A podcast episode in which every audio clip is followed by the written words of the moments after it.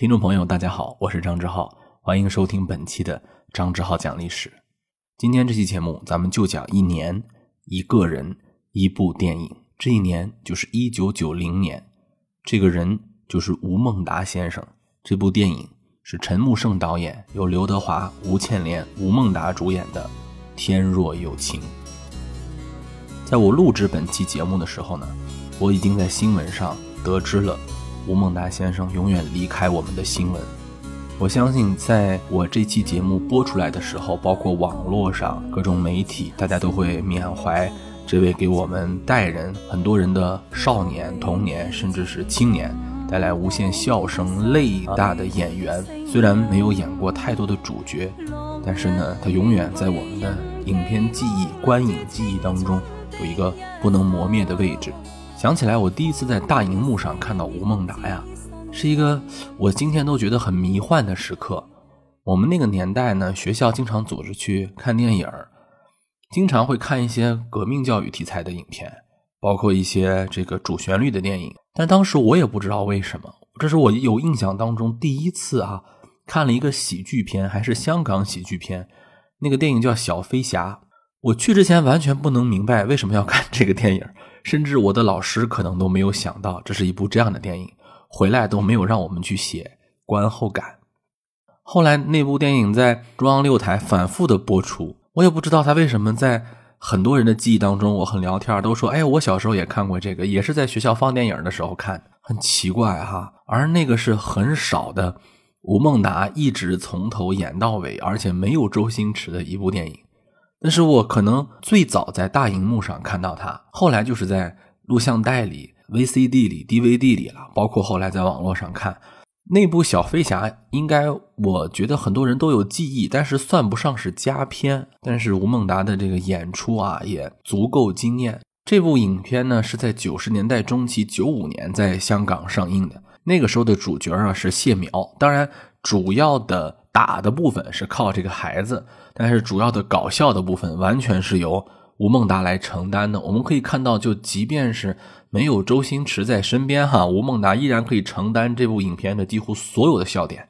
这部影片后来为什么能在国内很多的院线去播放，还组织大家一块儿去看？哈，我觉得可能是跟电影出品公司有关，就是王晶的那个工作室啊，有很多吴的孟达的电影都是王晶工作室嘛。还有就是长春电影制片厂。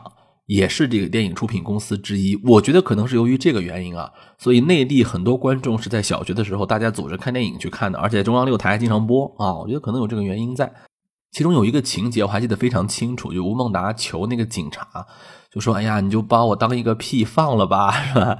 就是你要可怜可怜我吧，发发善心吧。”这一点呢，是很多吴孟达在他的影片当中都体现的小人物的那种笑中有泪的点。我今天不是要讲那个小飞侠啊，我今天是要讲在一九九零年代吴孟达的那部啊，我认为是他演技巅峰的《天若有情》。其实啊，《天若有情》这部影片也算不上是多么厉害的佳片，《天若有情》这部影片的套路呢是比较俗的。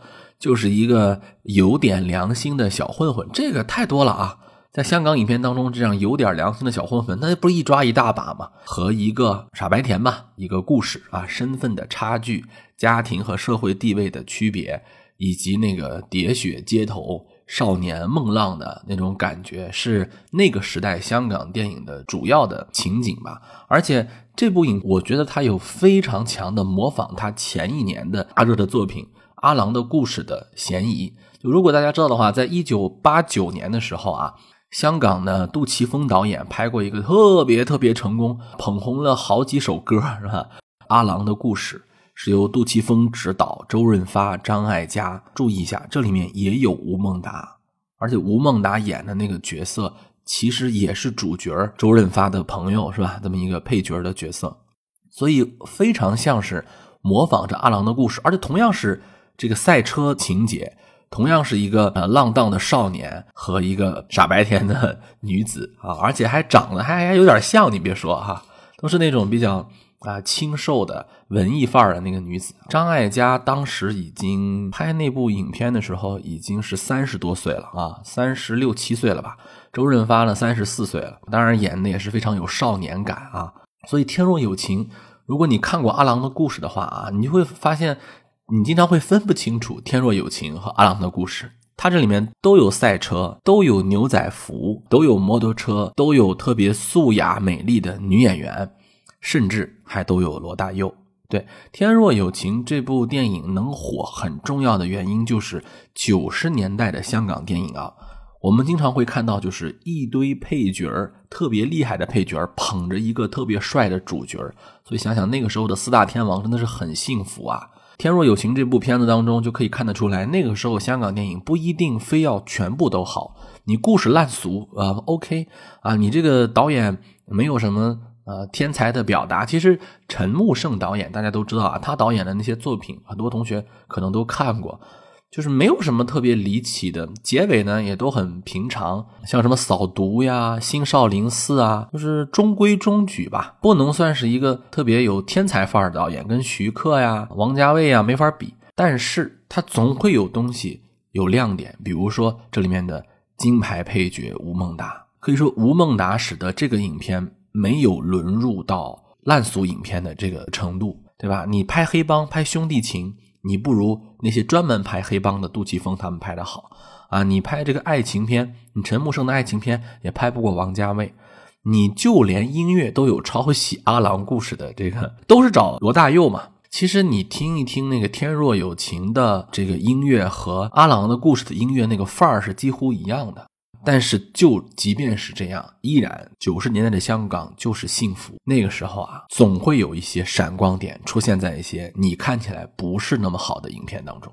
这部影片啊，是香港第十届金像奖啊，吴孟达凭借这这部影片当中的太保的这个演出，呃，获得了最佳男配角顺便提一下，同时他也凭借《赌圣》当中的演出双料提名了最佳男配角。最佳男配角呢，吴孟达在一届香港金像金像奖当中就提名了两个角色，双保险。就是我为什么能说这部片子是由吴孟达很大的功劳？虽然说得奖不能说明这个片子的全部哈，但是我们可以打开那届九十年代初啊，一九九一年四月举行的，就是评九零年这届影片的金像奖的名单，就可以看得出来，《天若有情》除了在最佳男配角提名得奖以外，其他颗粒无收。因为那个时代黄香香港电影太黄金了，比如说最佳电影、最佳导演，那肯定都是。《阿飞正传》啊，王家卫啊，《阿飞正传》的王家卫，《阿飞正传》的张国荣。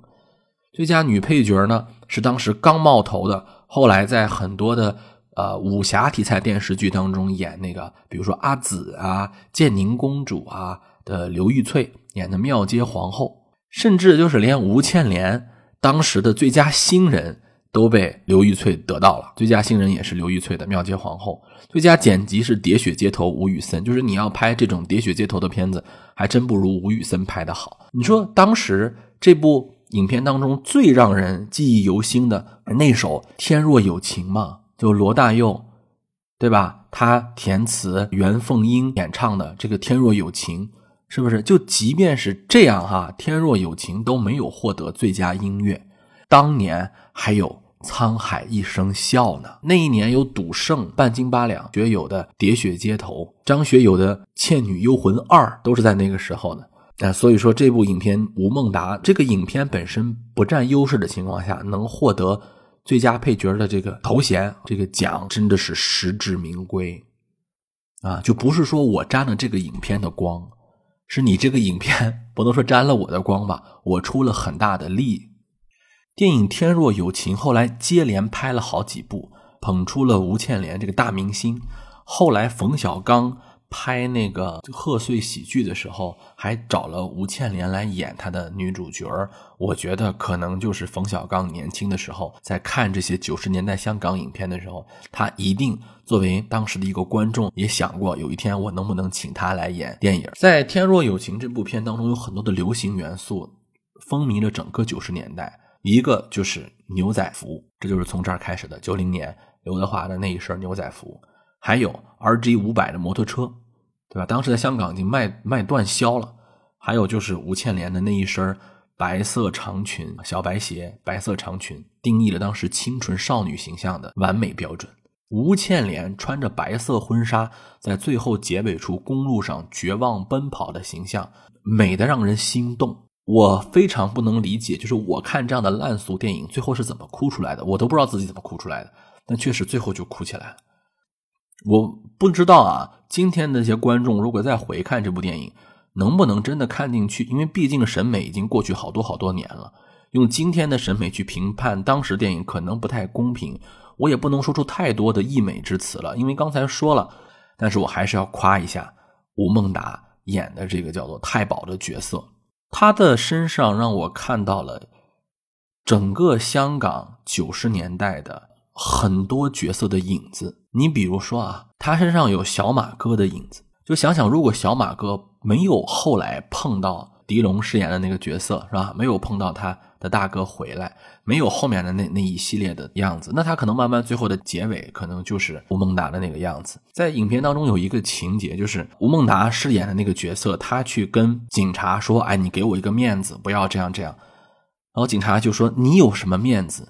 你黑道白道，你凭什么让我给你面子？你哪有面子？”最直面的去否定他。一个小人物想通过赔笑脸，通过处处比别人低一头。然后获得一个可怜的尊严，你竟然都不给他，体现了一个社会底层被各个阶层倾轧的现实哈。但是大家想一下，如果我们补一个人物前传的话，一个人他都已经是那个样子了，对吧？处处被人挖苦嘲讽，天天要赔笑脸的人，他怎么敢去跟一位阿 Sir 说你给我一点面子，证明他曾经真的可能是有过面子的？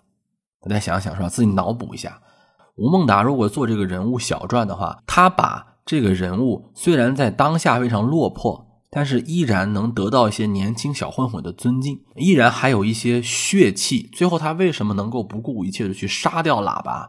为什么他能打电话去叫人，能叫那么多人？或者起码他觉得他能叫来人，那就是因为他可能曾经有过面子。他现在有一个落差。小马哥的真实情，如果你看英这个英雄本色。小马哥如果不是死在那个时候，他是后来活下来了，但是他一直没有机会去。他说三年啊，等一个机会。如果三年等不到，三十年他就这么等下去，可能最后沦落到的结果就是太保这样的情况。最后，影片其实很多时候是消音的，从从这个吴倩莲光着脚在马路上奔跑，到刘德华拿着那个刀去刺向那个喇叭，他明知道自己可能生命不久。他想通过这一次搏命，给自己的爱人呢创造一个安全的未来吧，是吧？去搏命刺杀那个喇叭，整个过程导演非常聪明的把音轨推到最高。哎，今天看起来就很烂俗的一个做法吧，就是上音乐嘛，对吧？但是他确实弥补了当时初出茅庐、刚刚开始演电影的吴倩莲的那个青涩。吴倩莲当时真的就是本色出演，他就演一个特别纯的一个样子，那他就本色出演演到那个时候了。刘帅哥的整个那个造型，我们可以看到，比如说有杜琪峰的影子，有这个吴宇森的影子，白色西装，流着红色的血，是吧？但是呢，其实整个可能大家也觉得，最后那个情绪高潮，只靠刘德华当时的演技可能是顶不上去，所以怎么办呢？就把罗大佑的音乐推到最高，啊，音乐哗一起。但是请注意，就到最后的时候，还是给了吴孟达说台词的气口，音乐推下来。如果你想啊，你作为一个导演，你当大家把音乐顶到最高处的时候，你是要大家哭的吗？这个时候你把音乐一降下来，会不会泄气？完全没有。你仔细去看，完全没有。吴孟达用他非常精准的台词表达和对于导演和编剧的理解，诠释了那句话：“华帝，我刺死了喇叭。”华帝，我刺死了喇叭。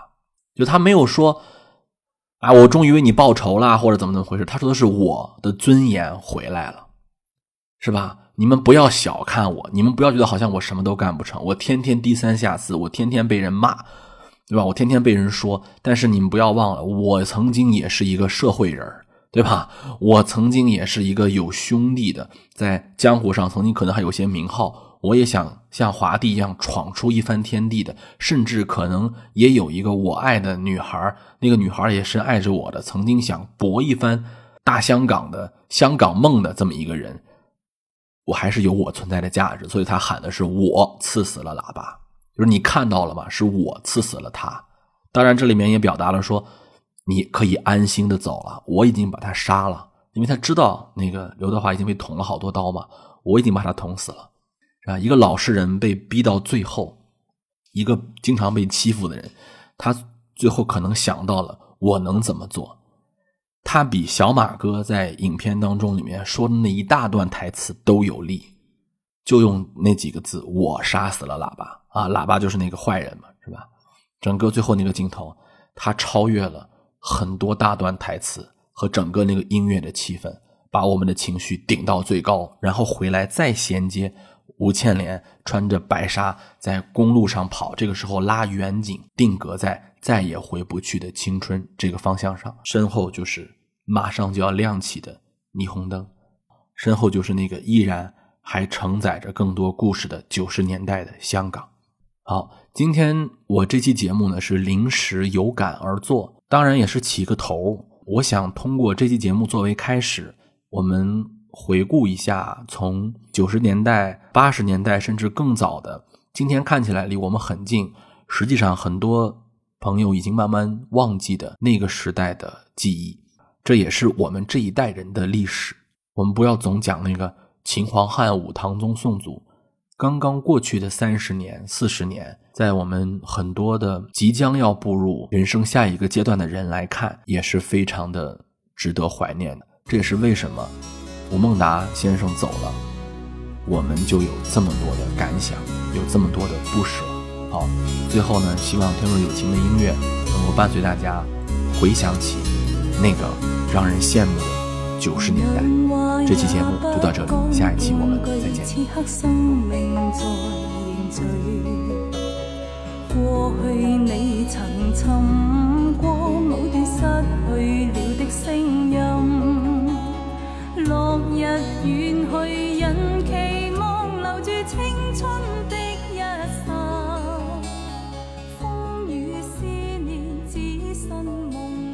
风